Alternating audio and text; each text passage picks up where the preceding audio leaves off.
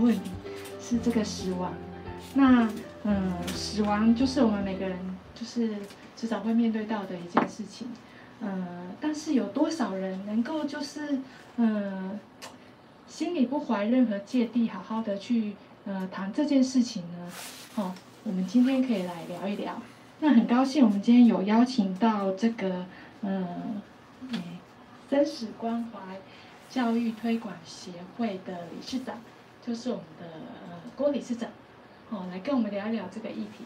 那郭理事长要不要先简单自我介绍，然后再跟我们聊一聊？好，大家好，嗯、呃，呃，我本身，呃，其实。应该说，长时间蛮关注这个有关于生死的议题啊。那呃，过去五年来，我在台湾办了一个活动，叫做“死亡咖啡馆”。好，那其实它是一个活动名称，也就是大家很温馨，那么很坦然的来一起喝喝咖啡。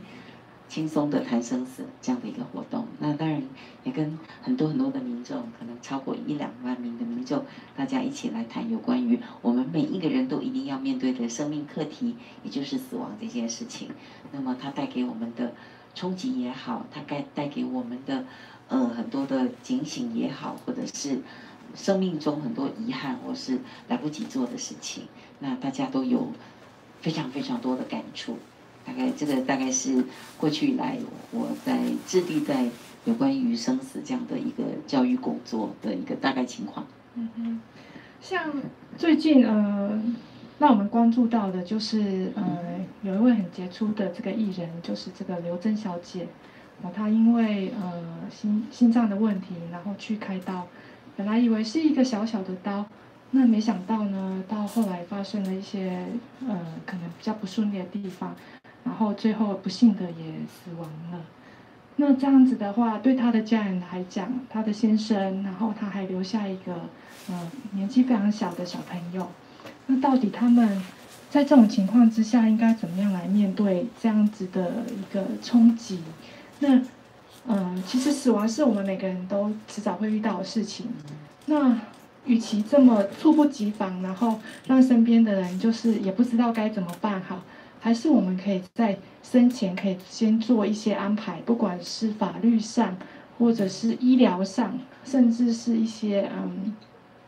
财务上，哦，各种各式各样的分配，那怎么做会比较好？那要怎么样跟家人，哦，或者是跟亲密的朋友之间来聊这个问题呢？我们来呃请教一下郭理事长。谢谢。嗯、呃，其实我想这样的一个新闻，那个呃。很多人都很有所感哦。那他其实这样的一个一个面对死亡的一个公众人物死亡的一个事件，其实过去这些年来也呃不止一次了哈，都是一直冲击着我们。那他有很多的层面的问题，其实可以去思考的。那我想呃最基本的这个事件会带给大家那么多的冲击，那媒体也蛮长时间的一个报道，最主要是其实。这个死亡事件有可能并不是大家所预期的，好，因为我们对于一个人生命的一个呃最后的画下一个句点，可能大部分的人还是有一个想法，就是觉得好像是应该是活到一定的年纪，好，那么啊、这个呃我们所谓的寿终正寝，可是事实上死亡这件事情常常它就是。我们说生命无常，每个人都会讲哈，生命无常，其实呃就是我们常常讲的，棺材里面躺着真的不一定是老人。那也就是因为这样，所以其实死亡的一个事件，它经常是，或许是就我们来讲是没有什么道理的，时间到了就是时间到了。所以当然如果可以，第一个建立一个比较正向的对生命的认识跟态度，这是一个很重要的，我觉得这是一点。那第二点就是说，呃，当这样的事件真的是不幸来临的时候，哦，就是我们没有做心理准备，可是它就来了，来了就来的时候，当然如果事事先就有做一些的，可能谈过，我觉得准备它可以是很多元的，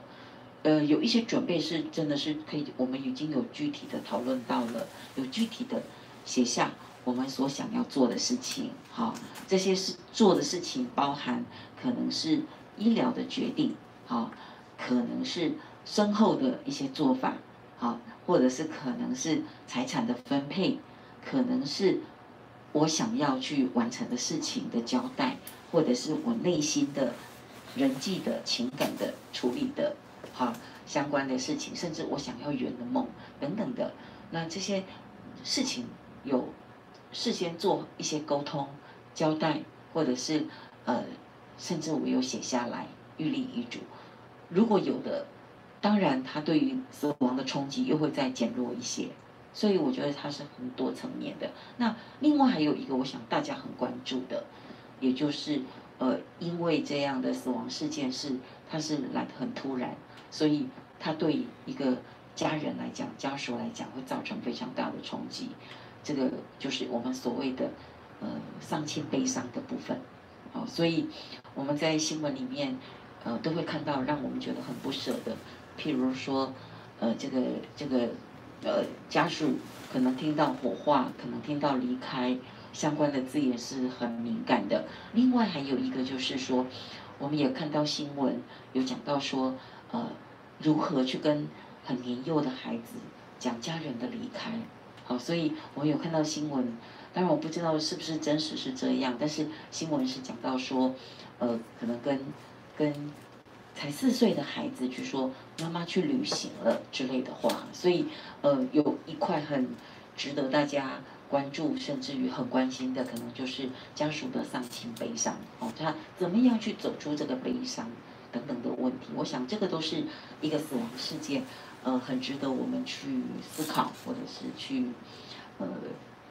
甚至于每个人都要面对的。那呃，郭老师，您可不可以简单跟大家介绍一下，就是您这个协会啊，平常大概就是会做一个什么样的推广，然后什么样的活动，然后在这些活动里面呢，呃，会带给大家什么样的这个观念，或者是呃不一样的想法，这样子。是。呃，我们来讲，我们其实为了让呃大家能够比较正向的去呃坦然的面对生命的一个很正常的生老病死，甚至于生命的自然的规律，那我们协会都是每一年都会有推出一些的活动。最基本的，我们可能就是我们也会主动的去举办一些的呃讲座，好，或是活动，呃，譬如说我们就呃会定时间。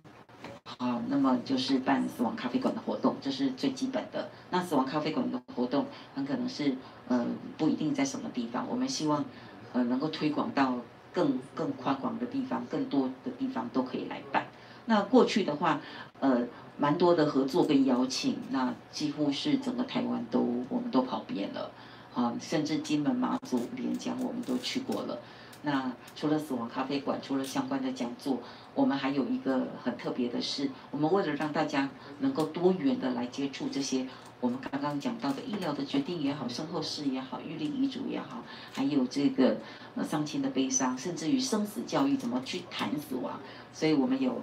呃设计一系列的相关的桌游，这个桌游就是聚焦在呃生死关怀、生死关怀的这样的主题。好，所以我们也用桌游来带活动。那活动的部分也不少，像我们除了死亡咖啡馆的活动，我们是从英国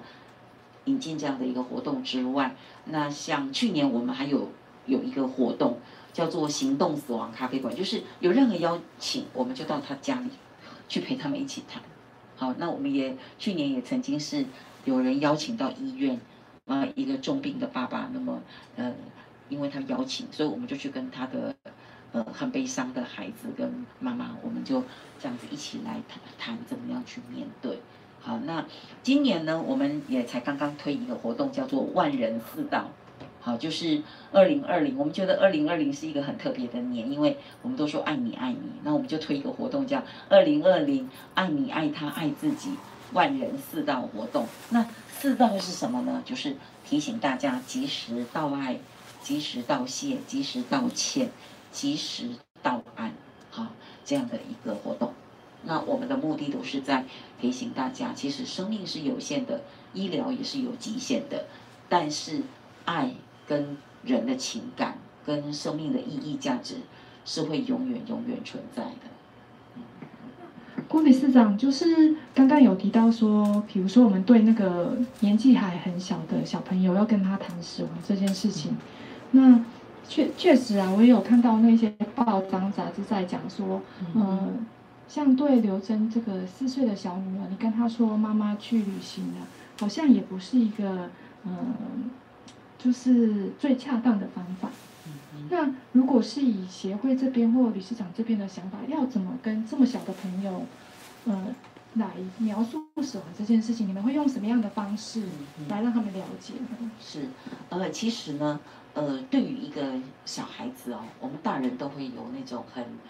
呃，我我觉得有一点是我们的那种刻板的一个印象，觉得这么小的我们大人都没办法面对生死了，这么小的小孩怎么去谈呢？那就跟他谈，好像很残忍呐、啊。你就跟孩子说，妈妈死了，妈妈妈妈妈妈，她她她她永远离开我们，太残忍了。可是其实，其实哈，我们如果今天很冷静、很理性的去想，孩子哦，在呃，可能他在三岁、五岁，他任何的年纪哦，早熟的孩子，他其实是很清楚的知道死亡这件事。那我要跟大家分享的是，其实我去年开始，去年跟今年。我们其实，呃，接受台中市动保处的邀请，就是到幼儿园跟小学去跟孩子谈，呃，宠物的生老病死跟失去他的悲伤这样的一个一个宣导。那我每一次到了一个幼儿园，尤其我特别注意幼儿园，因为幼儿园都是三岁到七岁到六岁不等的孩子。那这些小朋友啊，我只要说，哎，我们有家里有养宠物，那我们养宠物他会。从小，那慢慢的就长大了，然后慢慢变老，然后呢，然后呢，我只要说然后呢，好多的小朋友都会说，然后会死掉，所以孩子是知道的，知道生命有这样的一个过程，所以我会建议我们习惯对一个小孩子，尤其是幼儿，用隐晦的字眼，上天堂了，他他去旅行了，他去了一个很远的地方，可是其实这样隐晦的。不清楚、模糊的说辞，会让孩子对对生命的那个有更不清楚的，而且孩子他其实心里是知道，因为每一个孩子都是很聪明的，他完全知道大人的悲伤，他完全知道大人在隐瞒，所以其实最好的方式是什么？其实让孩子知道说，其实妈妈就是已经已经他已经知道他不会再回来了，但是说这些话的。会有很多种方式来让孩子知道，因为孩子最怕的是什么？是呃，他没有安全感。好，所以你其实告诉孩子说，妈妈她她不会再回来了，甚至于很具体的告诉他死亡是怎么回事。譬如说我们在幼儿园做这样生死教育，我们会告诉孩子说，知道死亡是怎么样的事情吗？那有的孩子呢，我们会很具体跟他说，来，我们把手放在我们的心脏这边。然后我们会跳，比如放在我们的鼻子这里啊，它是会呼吸的，就是它是会吐吐气、吸气的。那么很具体告诉孩子死亡，它就是不动。但是我们不要害怕，因为每一个人都会这样，每一种生命动物都会的。如果是真正的呃猫、狗、人，好，所有狮子、老虎，全部都是会死亡。但是呢，它虽然死了，但是它虽然离。身体离开我们了，可是他的情感，我们还是可以怀念他的。其实如果能够很具体的告诉孩子，但是大人是用一种很成熟、很坦然的去告诉孩子，其实孩子会知道，那他也他也会悲伤。那么我们可以一起跟着孩子一起悲伤，跟着孩子一起去面对。其实这样的态度绝对会比给他很隐晦的，可是他知道，其实。或许等到他慢慢长大的时候，去问孩子，他说：“其实我知道，我知道妈妈她已经死了，她不会再回来。可是，在那个过程里面，因为大人没有很真切的去说明，因为大人没有很真切的去具体的做陪伴，其实那个孩子他会更孤单，因为他是自己一个人很孤单的去面对，而且他还要面对一个并没有完全跟他说实话的一群大人。”嗯嗯。那。对，我觉得这样子的做法，其实感觉上好像是，嗯，比较可以，就是，就是，比如说跟家人之间可以比较坦诚的就是讲出自己的想法，对然后，嗯，面对死亡一定会有悲伤，会有情绪嘛，那不如就把这个情绪让它很自然的这样子就是发泄出来，比这样子把它堵住好像会更好一点，对，对，不对？嗯哼，那呃，就是郭理事长之前有提到说有用桌游的方式来带领，对，那是怎么样的桌游？然后适合怎么样年龄层的那个朋友来来那个使用呢？呃，譬如说我举个例子来讲好了，我们的桌游有不一样的那个，那我讲最一般的哈，我们觉得最能够呃，可能大家会比较呃常常要谈的，譬如说举例来讲。呃，遗嘱跟继承的一个，我们就有一个桌游叫《爱的礼物》。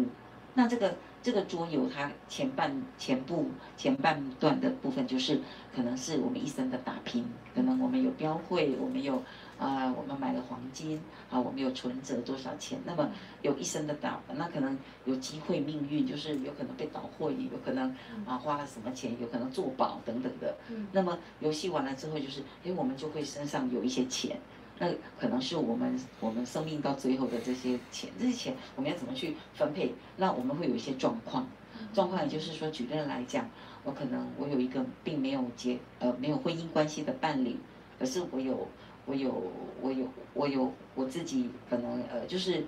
呃可能在我前段婚姻我可能有两个孩子，那现在这个呃我们生活在一起的这个伴侣没有结婚的伴侣他。呃，有一个小孩，可是这个小孩我有去做到法院去登记，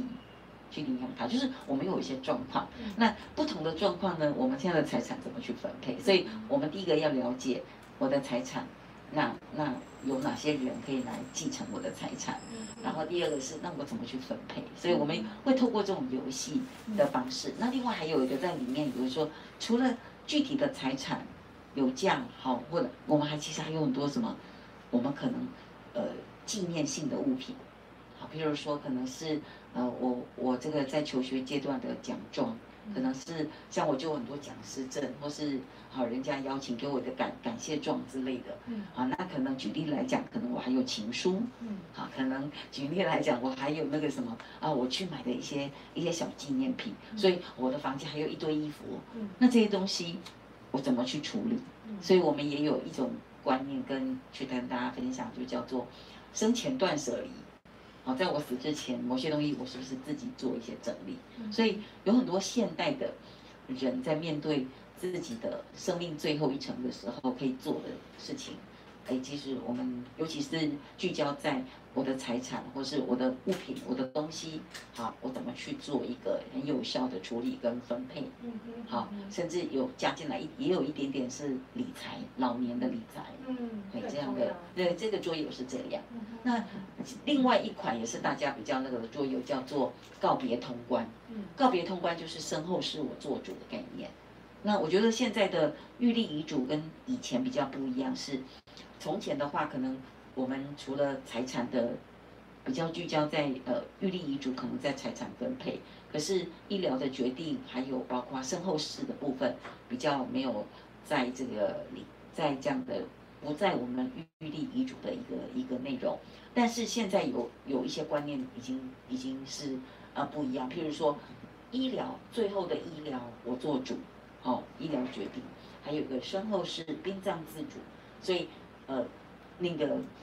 告别通关，他就是说，哎，我要用什么照片，我想要用什么葬法，我要用海葬、树葬，或者是我要火化进塔，或者是我想要听什么音乐，或是我想要呃用什么照片，穿什么衣服，甚至于我想花多少钱。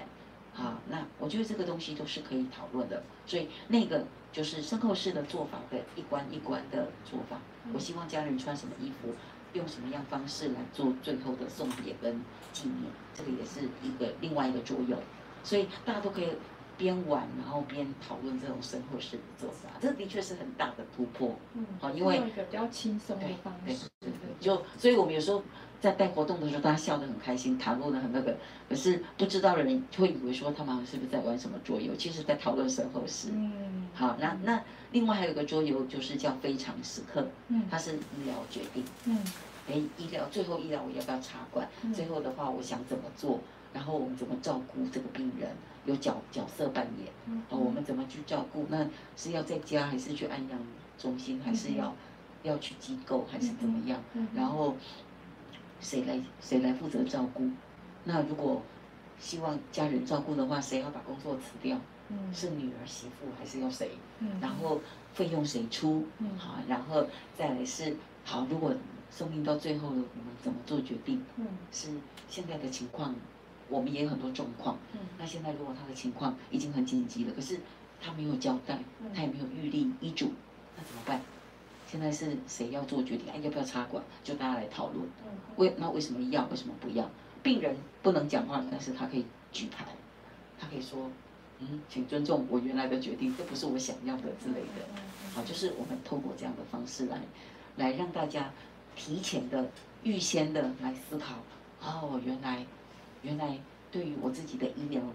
最后的做法，我我要有知情权，我要有，呃，我有可以选择，我也可以决定的。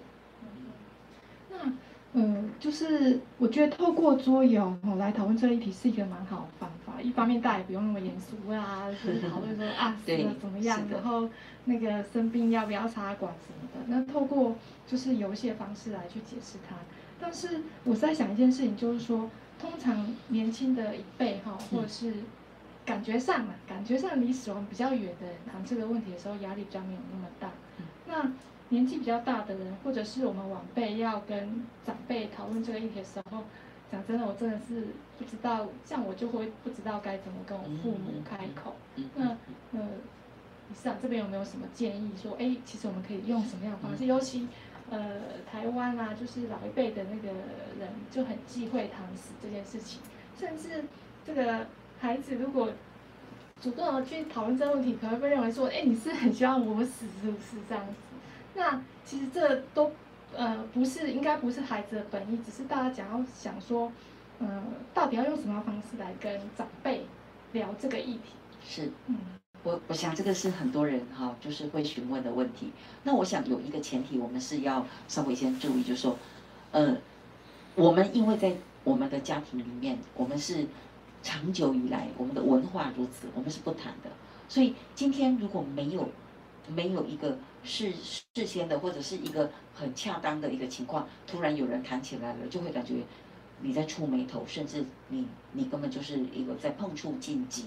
可是其实很多时候是这样，很多关系，很多谈话的一个内容，它很多是需要慢慢的去建立的。好，所以它是有一些技巧的。所以我们也在很多课程里面，我们去教别人技巧。那我我用一个最直接的举例，就是今天。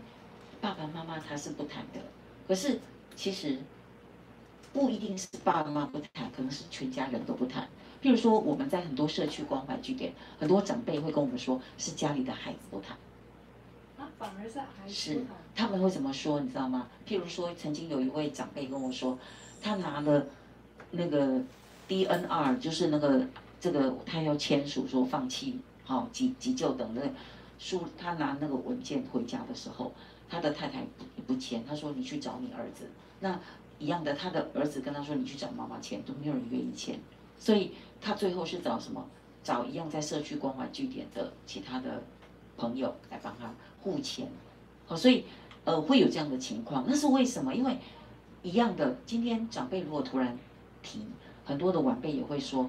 啊，你卖喜欢贼劣假霸凌，还也是很多这样讲。那一样的，为什么晚辈在跟长辈讲？因为突然的，好，他没有任何心理准备的时候，突然问他，当然会觉得，哎，所以你现在在想什么？你是不是在孝行万在善？好，等等的。那是因为我们是没有做任何心理准备。可是举例来讲，生命生活当中有没有很多机会有？举例来说，好，你看像先前，呃，像如果你今天是跟银发长辈常有接触的，举例来讲，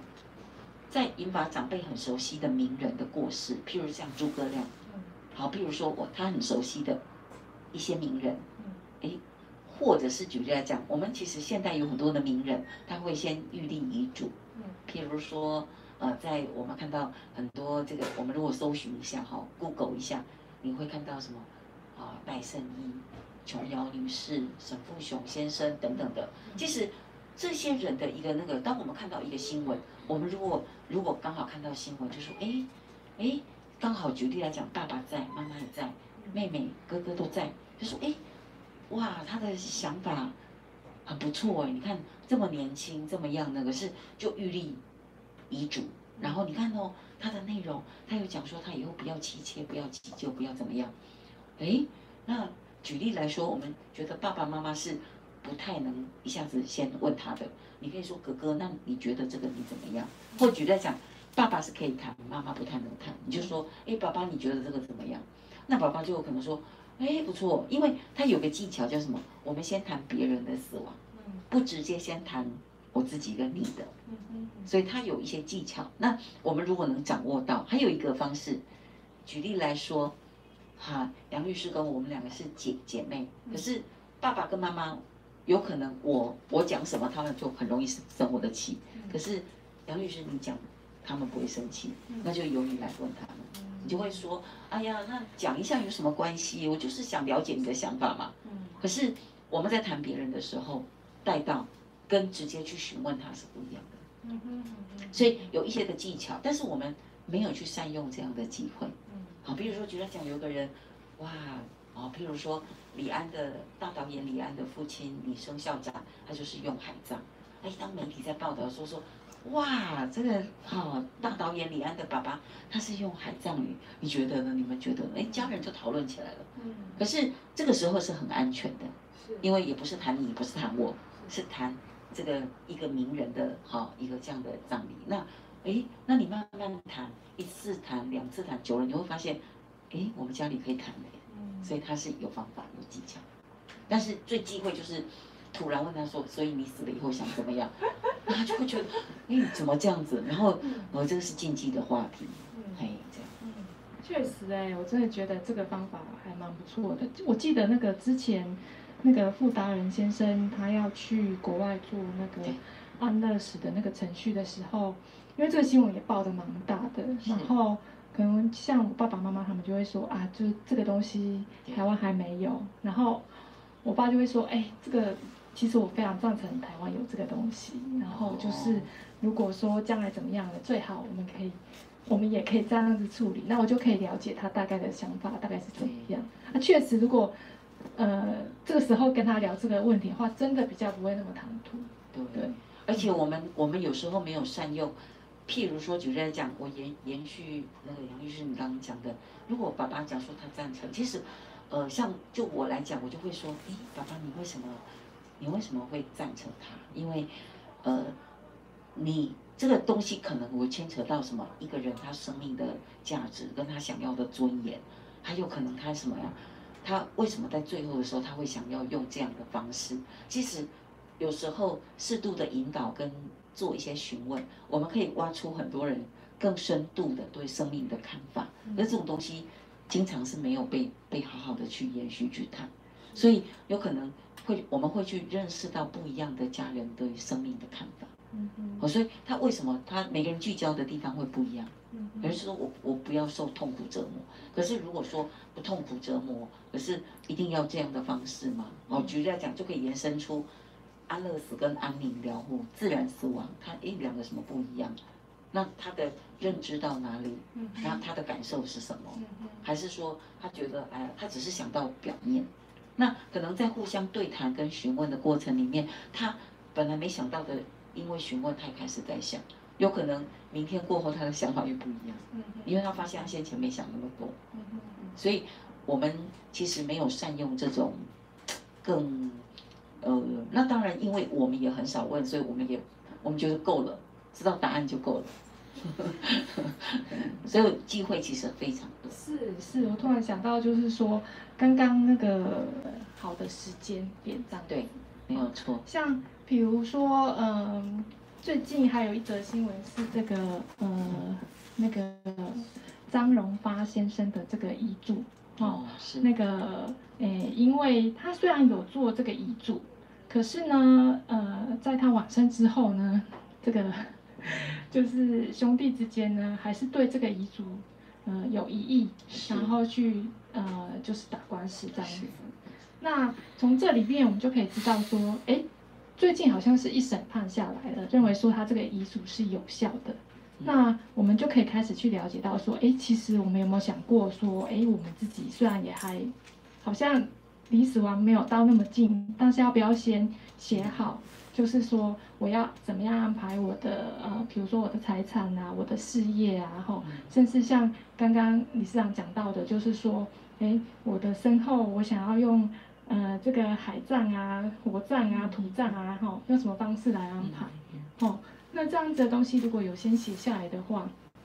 那不管后面的人会不会去争执，不会争执最好。对，很多人就是死掉，然后他也没有留遗嘱，然后这真的是，尤其那种家财万贯的人，就我们就法律上看多了，很多就是都会去打官司，然后搞得那个，呃，那个亲属之间关系非常的不好。是。那如果可以在生前就把这些呃财产事情先安排好，多多少少可以减少。一些纠纷呐，对，像这个张文发先生，他至少还是有留下遗嘱。他如果什么都没有留的话，一定一定是官司会大打起来嘛。那他留下遗嘱，就从他这个遗嘱的蛛丝马迹，我们也可以去了解到，就是说他心里大概希望做什么样的一个处理。对，哦，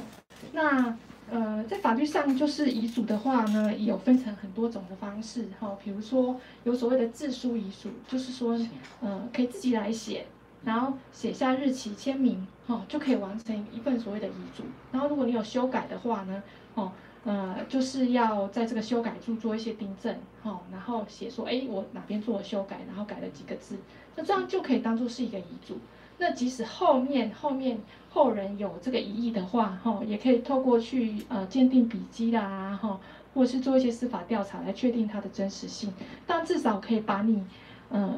希望的方式，然后表达在这个遗嘱里面，哦，这是所谓的自书遗嘱。那也有所谓的公证遗嘱，哈，可能就是要透过公证人，然后有见证人，哈，然后呃由公证人来讲解啦，然后宣读啦，笔记这些遗嘱，哦，然后做成这个遗嘱，它的公证性当然就更大，因为有第三公证人的这个介入。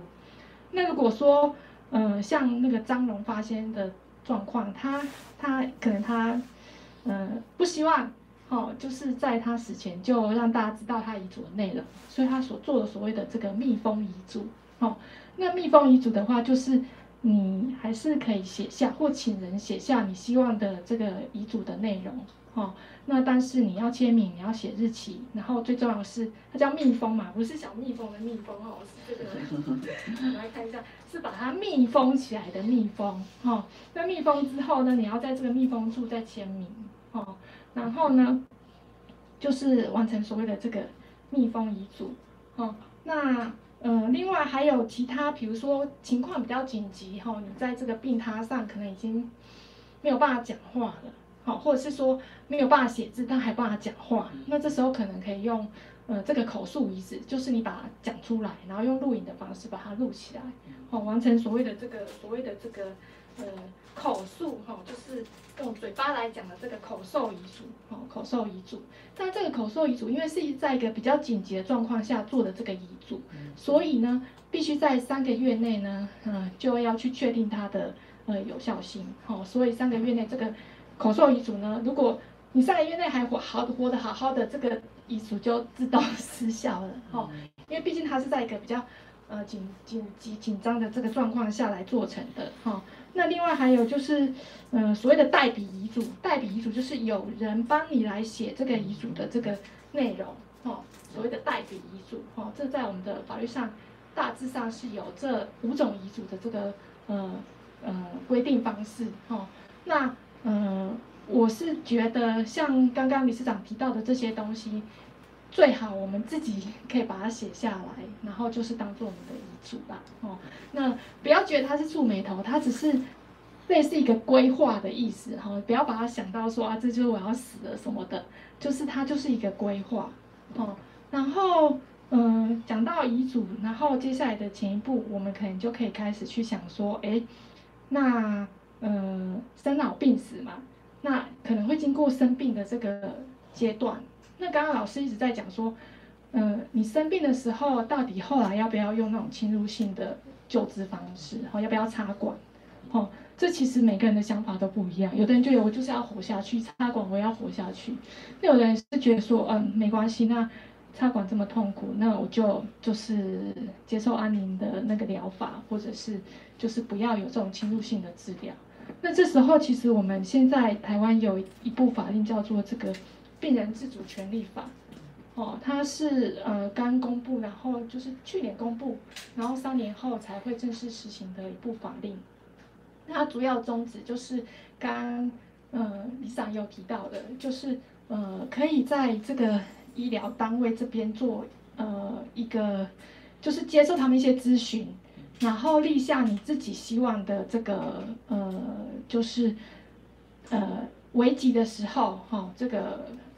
就是希望的这个治疗方式啊，哦，这样刚才讲的比较清楚，就是要不要就是让这个医生可以决定说要不要呃做一些积极的治疗，还是就呃。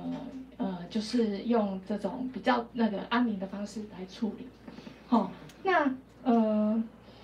这部这个病人自主权利法里面呢，另外还有规定到，就是说有关于这个病人哈、他对他自己病情哈、这个医生哈、还是要去告诉他，让他有知道自己病情的状况，然后他对于这个处呃治疗的方式呢，他要有这个呃选择权跟决定权，哈、哦。呃，而不是说像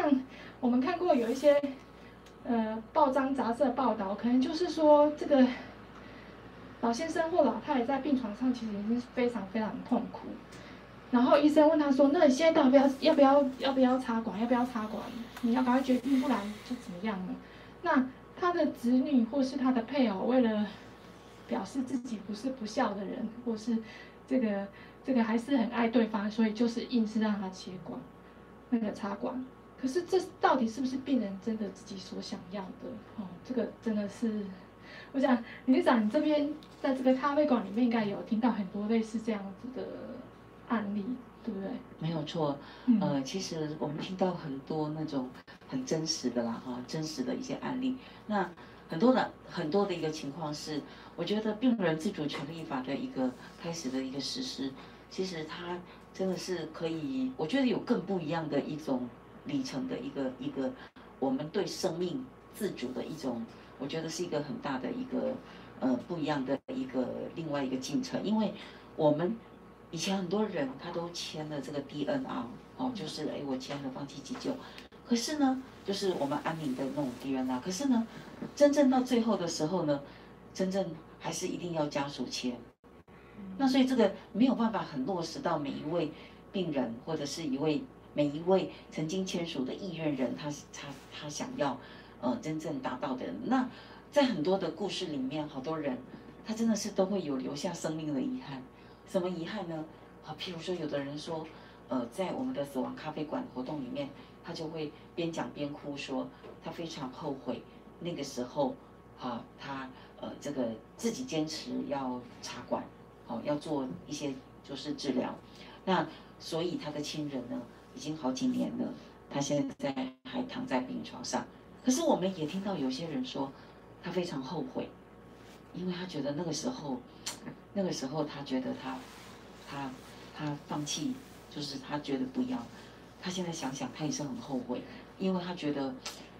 如果那个时候，哎，也说不定他还会有一些的，但是就放弃掉了。那。我们有发现到一个现象，哎，不管是怎么样，每一个人因为生命的一个发展、一个进程、病情的那个，当不是我们自己去做一个决定的时候，不是本人的时候，其他的人都是很纠结的。然后我们也发现有一些他会真的会互相指责，放弃急救的经常会被说不孝。好，那么那你坚持的人会有一种情况哦，坚持要插管、要做任何急救的这样的家属。他最后必须要去承担照顾的责任，因为兄弟姐妹会说是你坚持的，所以你要负起这个责任。所以我们看到很多的那种家庭的不圆满，充满了遗憾，充满了不安。那所以我们经常在很多课程跟活动当中，跟每一位来参加的朋友都讲说，我们真的自己做决定。我们如果真正爱我们的家人，我们就自己承担，自己做决定。这是一种生命的承担，这也是一种负责任。好，那我们应该是每个人要很勇敢的去面对生命的这个。那么，自己能够有清楚的交代，最起码原则讲得够清楚。如果可以的话，真的去医院，我们去挂个号，我们有经过 ACP，就是我们去做一个这样的协商。好，那么你都了解，让带着家人去，都了解之后，我们去做这样的预立这样的一个签签署。那预立的医疗决定签下去之后，那你其实呢，家人也清楚，我们也清楚，将来呢，这个东西其实也是一个原则。将来真正到最后的时候，或是面临到五种临床的一个情况的时候，不管是永久植物人，不管是末期，不管是这个。呃，极重度失智，就是那五种临床的一个情况符合的时候，家人他其实是很清楚的，总比那个呃完全都没有谈哈，完全没有交代，没有写，他是原则的东西很清楚的。我要不要做维生医疗？我要不要呃输血打抗生素啊？我要不要呃再做一个鼻胃管，甚至于胃造瘘等等的，他是非常清楚的。然后我什么时间要？多久之后我就不要了，或者是我从一开始我就是怎么决定，那很清楚的说明跟沟通。我觉得我们在签署这个预立医疗决定、病人自主的决定，其实这个过程里面一定有邀家人来谈，所以它还有包含我们有谈，我们有认真的去想我为什么要这么做。如果这些都有的话，我觉得它会减少很多不必要的家庭的纷争。嗯嗯，这个。预立医疗决定啊，其实它不是只有关系到自己，像郭理事长讲的，其实去做决定的人，他要负的压力是非常的大。哦，他就是，呃，我们如果做这个预立医疗决定的话，至少我们是对自己负责，哦，不要别人来帮我们负这个责任。就像理事长刚刚讲的，决定插管的人，他可能接下来。其他不同意的人会说：“那你要照顾他。”那你决定放弃急救的人又会千夫所那个所指的指责说：“你就是不孝，不让爸爸妈妈继续活下来。”对，为什么要让我们这么亲爱的人去承受嗯、呃、这样的一个压力跟指责呢？真的是没有必要。所以如果可以因为 做这个决定的话，我真的觉得是一个嗯很不错的这个方式。是对，嗯，那嗯。那好，就是除了这个从遗嘱开始，然后预立这个医疗决定，那在前一步的话，我们可能可以呃，就是谈到这个照护，哦，到底像呃，我之前有参呃参加一个呃，跟这个理事长的协会差不多一样的，也是一个呃，就它叫做呃台湾呃生死关怀协会，哦，然后。嗯，他们也会设计很多的方式，让就是会员来讨论这个生死的问题。我记得那时候我拿到一个卡，他呃第一个问题就是问说，哎，当你哦就是嗯就是病到很严重，变成就是需要人家照顾，比如说你连上厕所都需要人人家帮你处理的时候，那你希望谁来在谁在你身边照顾你？比如可能 A 就是这个家人，B 可能就是那个。安养院三呃 C 可能就是这个医院，然后呃我第一次看到这个题目的时候，我第一个想法就是天哪，要人家帮我清理大小便，我希望我妈在。对，可是因为我们是分小组来讨论嘛，那其中有很多人就说，我我干嘛让我家人受这种苦，而且他们也不专业，然后弄了也会弄得我很不舒服。那我当然是希望就是给专业交给专业的人。哦，所以这个问题其实是，呃，如果我们没有好好的去思考过的话，那可能就是到时候发生什么事情的时候，受苦的也许真的是不是我们身边的人。而且我那时候很直觉的想法是，哎，我希望我妈在，但问题是那时候我妈可能就不在了。对，对，对，所以就是，嗯、呃，这些问题哦，其实我们真的都可以就是先去设想。那照护再来的前一步，就是我们可能就是会有。迈渐渐迈入死亡之前的这个失智的这个程度的这个这个状况，那失智的时候呢，在法律上可能如果这个失智的人去做一些法律上的行为，可能会对他造造成他对他自己的不利哦。那这时候他家人哦，可能可以帮他申请所谓的这个呃监护宣告，或者是所谓的这个辅助宣告哦。不知道理事长这边有没有听过，就是所谓的监护宣告哦，或者是所谓的这个。辅助宣告。嗯，那监护宣告是就是比较严重的状况，他可能是已经完全没有躺在床上，没有办法决定很多事情，都必须要有呃那个法定代理人哈，或者是他的监护人帮他做决定的时候，可以去申请这个监护宣告。哈，那如果情况没有那么严重，可能是呃。已经是有一点失智了，然后但是还是有清醒的时候，或者是说他的智能是比较呃低下不清楚的状况，可以去做所谓的这个辅助宣告。那辅助宣告的话，呃，这个被辅助宣告的人他所做的一些呃财产上的行为哈、可能就必须要经过辅助人的同意才会发生这个效力。好、哦，这都是保护这个受宣受宣告人的这个权益。哈、在法律上有这样子的规定。那。再往前推哈，就是这个，我们可能会讨论到所谓的，嗯，信信托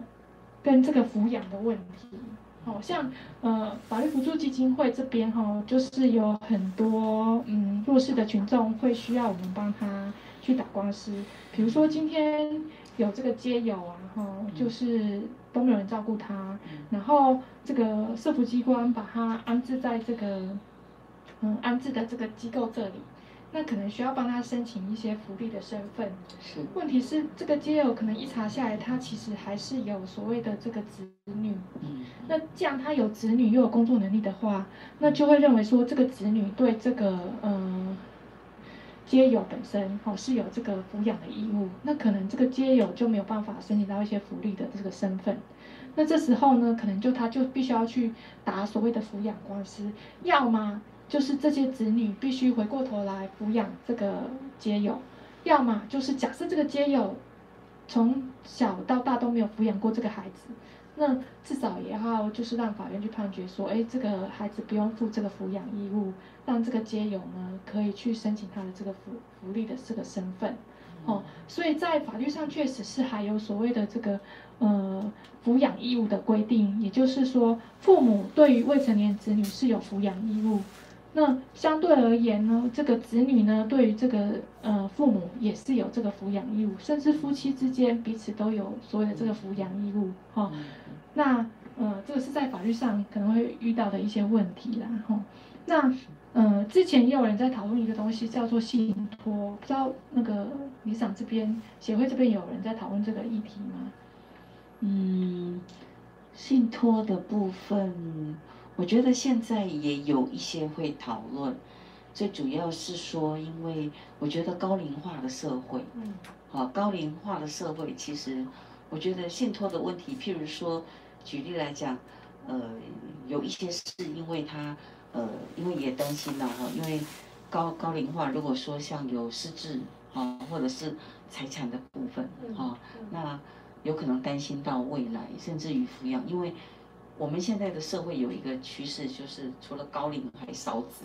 嗯，好，所以孩子如果也不在身边，那或者是说随着身体的衰弱变化，所以其实也有一些的讨论是，呃，有关财产是不是可以信托，未来可以支付在什么样的情况下，嗯，条件下可以去呃做一些的支付或是运用，我想这个部分是有的。那信托的话，呃，我想在一个身后事的部分就是，呃。我们知道有些买生前契约，嗯，好，生前契约业者也是要做信托，好，就是他不能够把这个这个这些的费用，可能要，比如说七十五趴是要信托的，嗯，好，那信托，所以有些钱是不能动的，所以这个都是我想都是一些保障，嗯哼嗯嗯，对，因为呃，这个信托的话就是涉及到说，嗯，有一些父母他不放心。可能把钱全部就是让孩子去继承，他会觉得说，哎，这个孩子可能不是很懂得理财。那如果我一口气让他继承这么多的财产，他可能一下就把它挥霍完了。所以他干脆就让，呃，不管是找这个信托人，或者是所谓的这个银行来当这个受信托者，然后来帮他管理这个，哎，财产，然后可能就是每个月固定就是给多少钱给这个，呃，他的子女。哦，一直到他死为止，这这个钱要做什么样的处分？那什么样的情况下可以再拨什么样的款给给这个孩子运用？这样，这也是一个不错方式，甚至可以用在自己身上。因为有一天，也许我们失智了，那到底呃谁来帮我们支付？比如说我们在这个养老院啊，嗯、或是安养院啊，哈，这个钱要怎么怎么怎么怎么，谁来帮你管理？谁来帮你付这个钱？哈，然后用信托的方式，也是一个不错的这个处理方式，这样子。嘿，那讲到这个。嗯，信托哈，就是刚刚跟理事长提到的，就是也不免又会回到我们所谓的这个继承的问题，都是钱嘛，哦，那继承的话，可能最近大家在看那个，诶，张荣，比如说那个张荣发先生那个遗嘱，他好像是写到说，哎，我要把我的那个财产哈，就是不动产跟那个存款哈，全部都给我那个其中一个儿子这样子，那嗯，很多人就会觉得说，哎。那如果这样子的话，那其他子女不是很没有保障吗？哦，那其实在这边可以告诉大家，就是说，其实，在法律上，嗯，有所谓的这个所谓的特留份的这个规定，哦，那个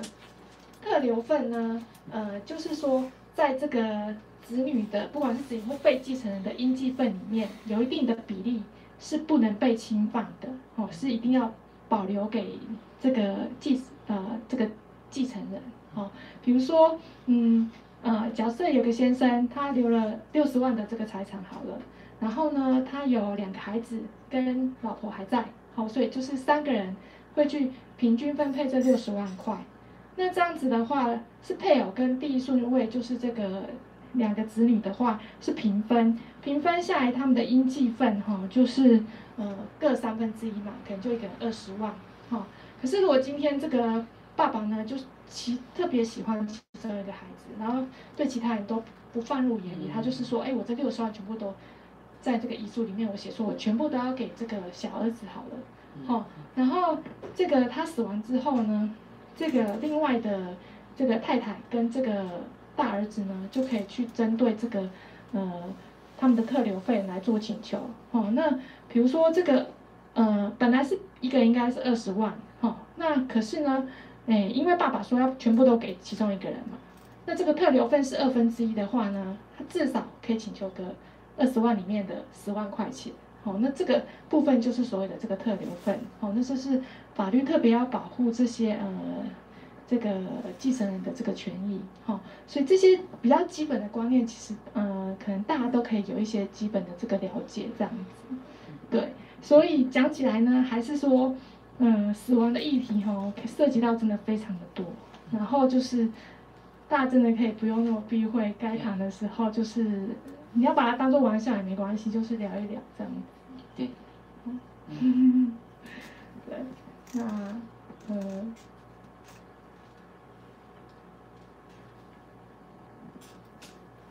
嗯，不过刚刚杨律师有讲到说，哎，你举的那个例子哈，那。这位就是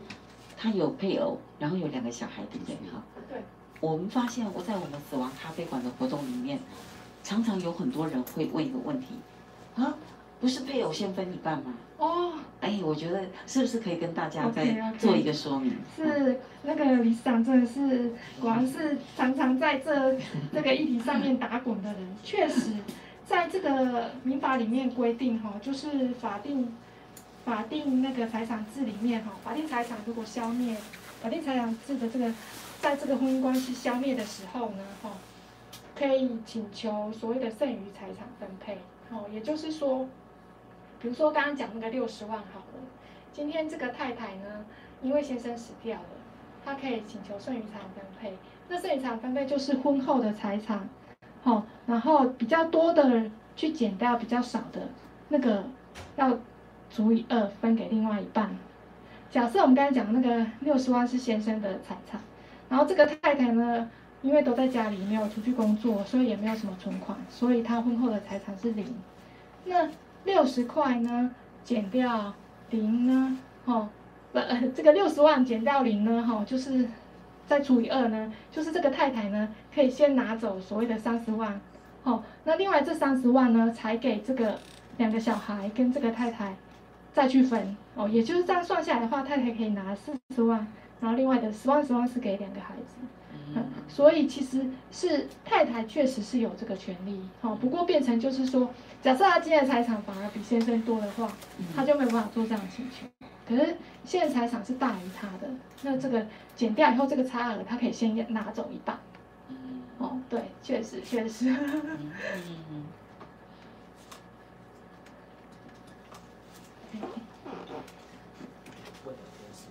呃，那我们聊天室的这个观众有没有什么问题可以提出来？我们可以简单帮大家回答一下。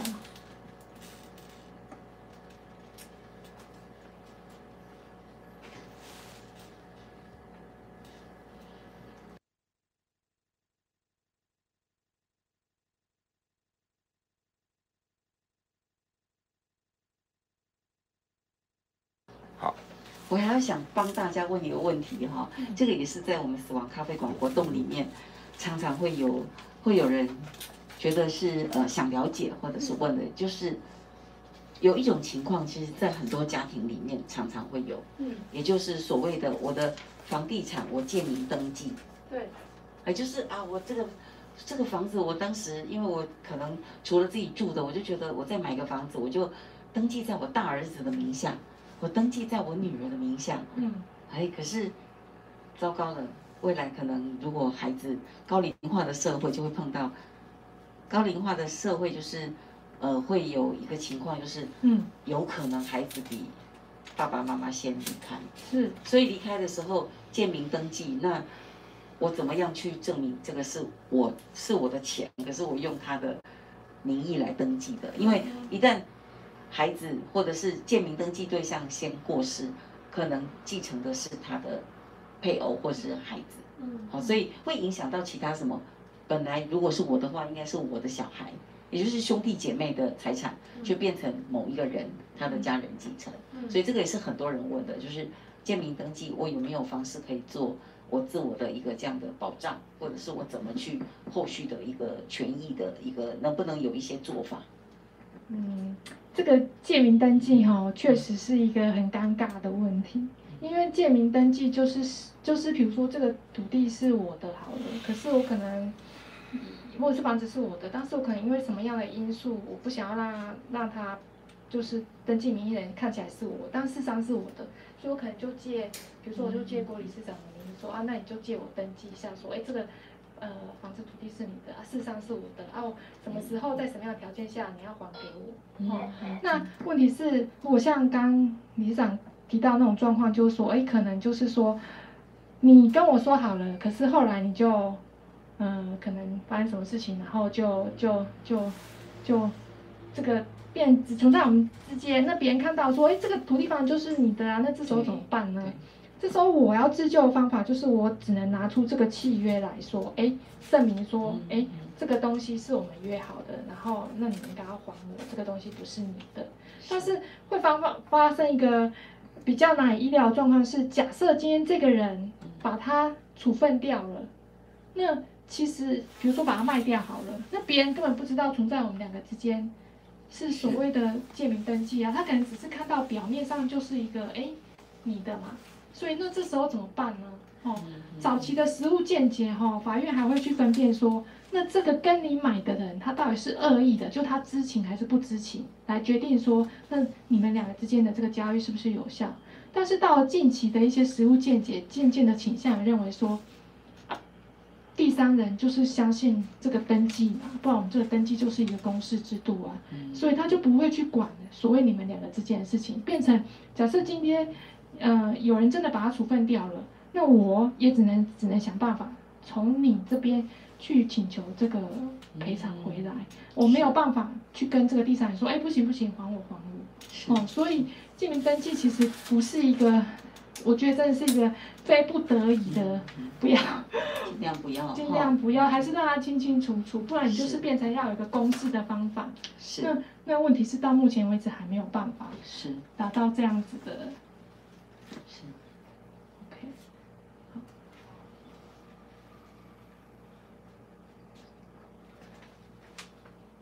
，OK，好，那诶，因为我们观众朋友提出几个那个法律的问题，那我简单跟大家回答一下哈。就是有一个朋友是问到所谓的这个口授遗嘱的效力是不是？嗯，口授遗嘱的这个规定哈，主要是规定在我们民法一千一百九十五条。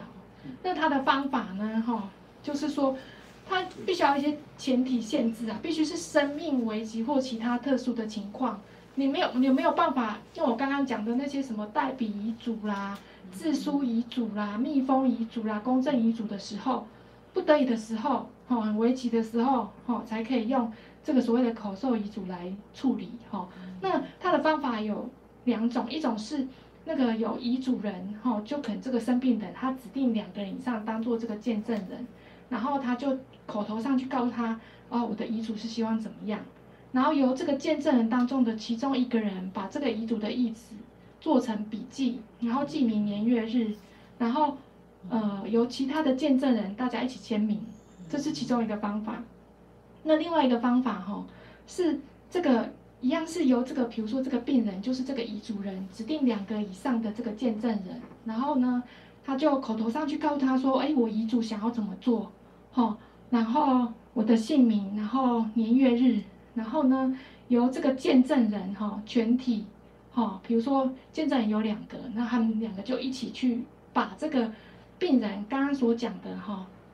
呃，再去讲一遍，然后呢。去说这个是呃，去因为要确认他的真正嘛，然后再那个告诉大家说这个见证人自己叫什么名字，然后这些呢全部都用录音，因为这必可能是在一个嗯、呃、比较危急的状况，连那个口授都有一点困难了哈，所以才用录音的方式，然后这个录音带呢哈，或是录音光碟要当场把它密封，然后。写好这个年月日，然后由这个见证见证人全体在这个封缝处哈要签名。那我刚刚有提到，因为这个口授遗嘱是一个生命危急或其他特殊情况哈的状况下做的，所以哈从这个遗嘱人，比如说这个病人哈依其他方式哈呃为遗嘱时起，经过三个月就呃失其效力。所以说，如果如果这个病人哈他后来就又好起来了哈。他就显然是有办法自己再重新写的，或者是请公证人来做公证遗嘱，或者是请人来做代笔遗嘱，或自己可以有办法再做密封遗嘱的时候，经过三个月他就没有效了，除非他就是后来就一病不起，或者是他虽然，诶、呃、没有还没有往生，可是他就是病的没有办法再用其他方式来做遗嘱了，那这个口授遗嘱呢才会。嗯，就是一直有效力，不然的话就没有办法这样子。那另外这个民法里面有规定到说，哈，口授遗嘱应该要由这个见证人中的一个人，或者是其他跟这个遗嘱有利害关系的人，哈，呃，在那个遗嘱人死亡后三个月内提属提经这个亲属会议，哈，去认定他的真假，哈，然后对这个。亲属会议的认定，如果有意见的话，可以申请这个法院再去决定它到底有没有效。所以这个口授遗嘱真的是一个比较例外的这个状况哈。嗯，有一个延续的问题说，如果长辈没有办法书写遗嘱，那建议要怎么来那个建立遗嘱？嗯，就是没有办法书写的话，其实可以用所谓的，如果它不是所谓的危急的状况的话，事实上可以哈。用其他的，比如说我们刚刚有提到的这个呃密封遗嘱，哈，它可以呃那个，那就不能写哦，它可以这不是字之类的。那它可哦，你说不是字是不是？嗯、那它可以去做这个公证遗嘱，哦，就是有两个人指定两个以上的见证人，哦，然后在公证人面前用嘴巴讲，嘴巴讲 OK 嘛，哈，因为他只是不会写啊。然后由公证人去做这个笔记、宣读、讲解，好，然后他比如说他就跟这个工人说啊，我这个土地要给 A 啊，房子要给 B 啊，钱要给 C 啊，哈，然后公证人就把他笔记，然后宣读讲解以后，然后那个遗嘱人听了觉得 OK，那就再记名说，哎，今天是比如说一百一百零九年，然后四月九号啊，哈，然后这个公证人啊，哈，还有两个见证人啊，哈，然后。那个还有遗嘱人要去签名，那他不能签名的话，没关系，那个公证你就把它写清楚，那你就盖指印就可以了，哈。然后这个在我们民法一千一百九十一条里面有规定这样子。嗯，还有一个问题是说，单身没有子女，有兄弟姐妹跟父母，身后如果没有预立遗嘱，继承的顺位还有如何分配？单身没有子女嘛，哦，那在我们的这个民法里面有规定，这个那个遗遗产的继承人，在民法第一千零三十八条，哦，那个遗产的继承人除了配偶以外，依左列顺序定之。那因为是单身，所以就没有配偶。那第一个顺序就是直系血亲卑亲属，那应该也没有小孩嘛，哈，所以第二个顺位呢，就是所谓的父母，好，所以所以第二顺位就是父母，然后第三顺位才是这个兄弟姐妹，第四位第四顺位才是这个祖父母，哦，所以如果是单身然后晚生父母还在的话，还有兄弟姐妹，那兄弟姐妹还在，因为父母还在嘛，所以父母就是先有继承权，那除非父母都不在了。下一个顺位才是这个兄弟姐妹，那兄弟姐妹在不在呢？再一个顺位是祖父母，那我觉得这个规定很可爱，因为祖父母可能年纪更大了这样子。那如果有没有问说，哎，那如果全部都没有，嗯，没有这些人呢？那就是感中华民国感谢你，归国库的这样子。还有一个问题，被继承人身后留巨额的债务。继承人要抛弃继承还是限定继承？哦、oh，OK，这个问题确实也常常有人在问哈，就是呃，我们的这个继承哈是采所谓的概括继承，也就是你继承的不是只有继承他的财产，连他的债务都一并继承了，所以呃，我们的那个民法哈，呃，后来有做修订，就是说，如果你什么动作都没有去做的话，好，那你就是继承。同时继承一个人的财产跟他的债那个债务，那但是呢，你要负的这个义务哈，是在这个你继承的这个财产范围内。比如我简举个很简单的例子，比如说他的财产有呃十块钱，然后他的那个债务有十五块钱，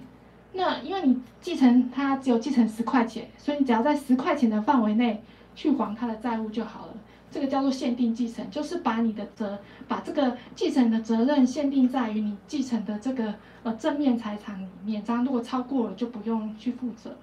那什么样的人需要去做抛弃继承？就是非常明显，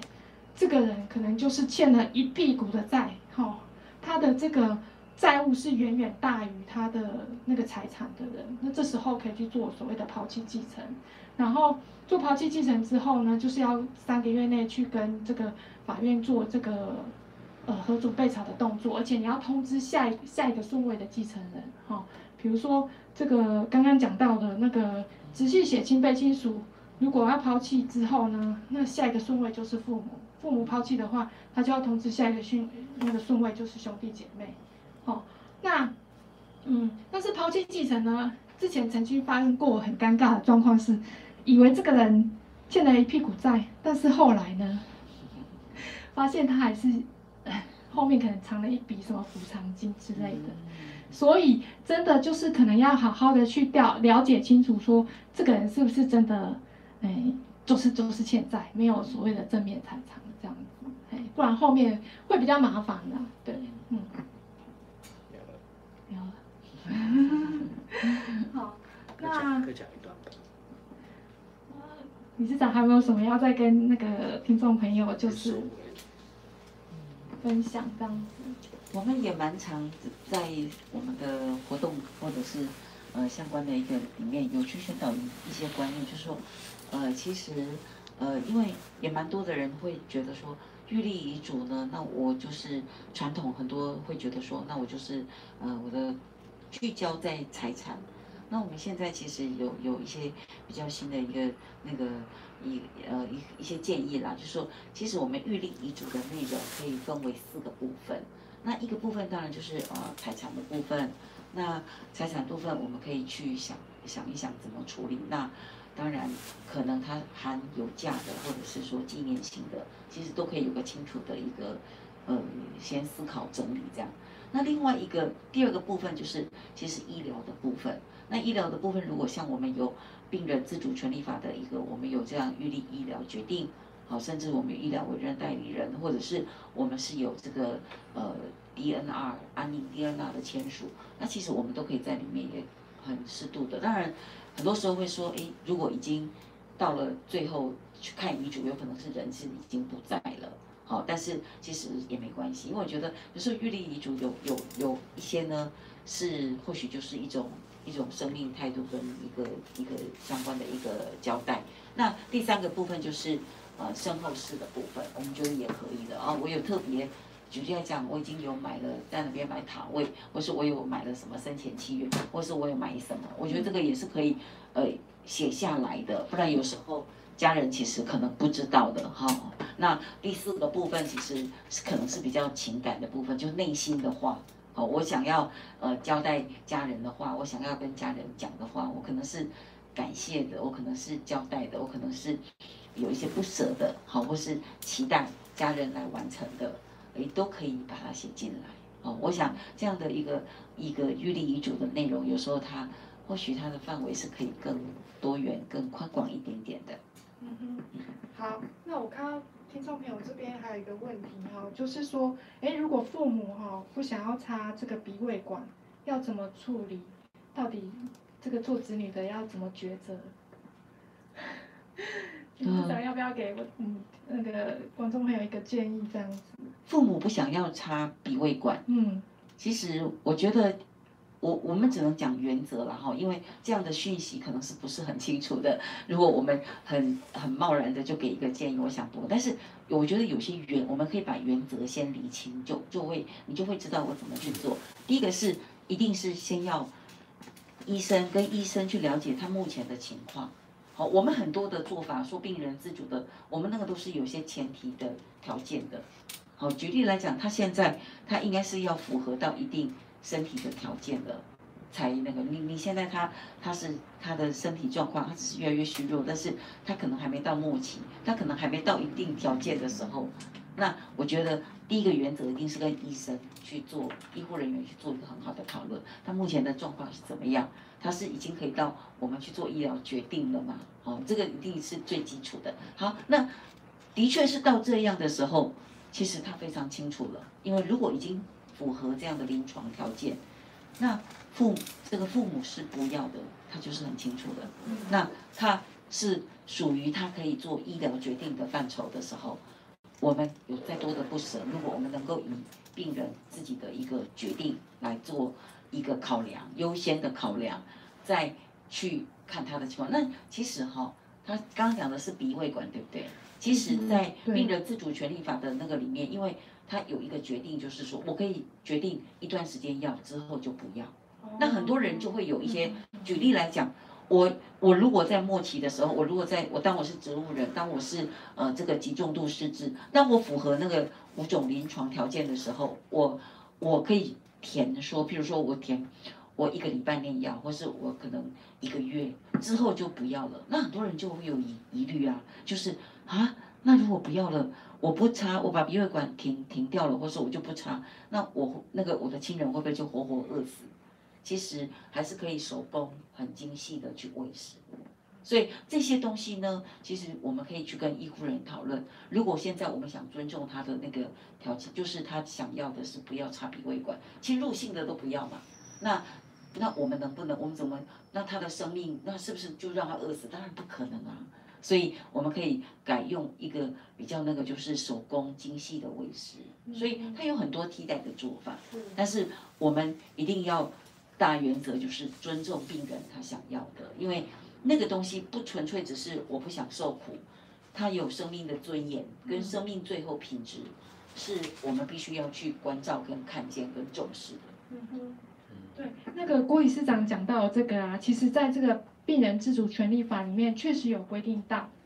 他就是说，在这个十六条规定说，医疗机构或者是医师哈，去终止、撤除或者是不施行维持生命治疗或人工营养及流体喂养时，哈，你应该要提供病人缓和医疗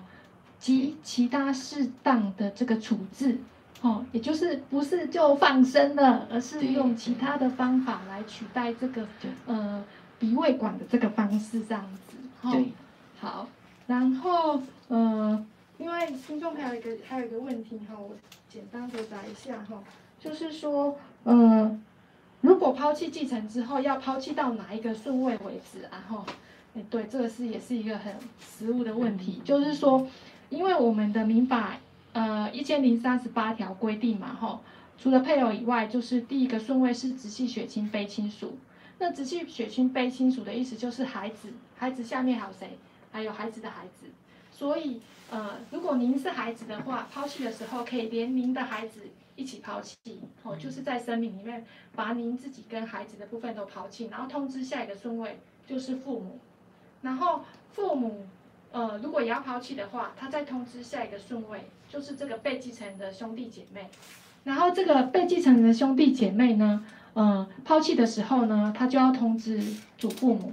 那。祖父母如果真的还在啦，哈，那祖父母呢要通知谁？他就不用通知，因为他自己就是最后一个顺位，他就只要去呈报，他也要抛弃继承，这样就可以了。所以是一直到祖父母为止，哈，就呃这个抛弃继承动作就是通知到祖父母为止这样子。那前一个顺位的人抛弃的时候，他只要通知下一个顺位的人就好了，哦，不是一路通知到底，这样也太累了。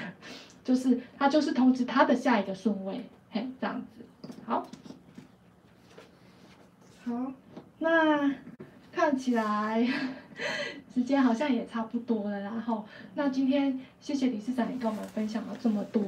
那其实最近因为这个新冠病毒的关系，哈，就是看到这个这个灾情也算蛮严重的，然后很多人就开始就是也会再刺激到我们再去想到死亡其实真的没有离我们那么远。上次我有个朋友分享一个软体。给我看，他的我觉得还蛮有趣的。他就是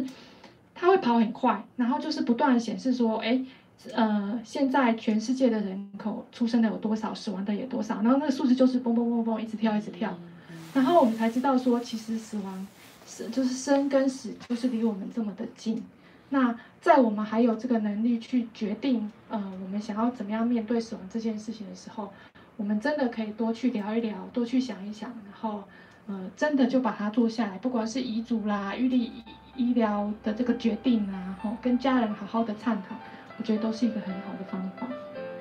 那今天就谢谢我们理事长，然后谢谢各位，谢谢，谢谢。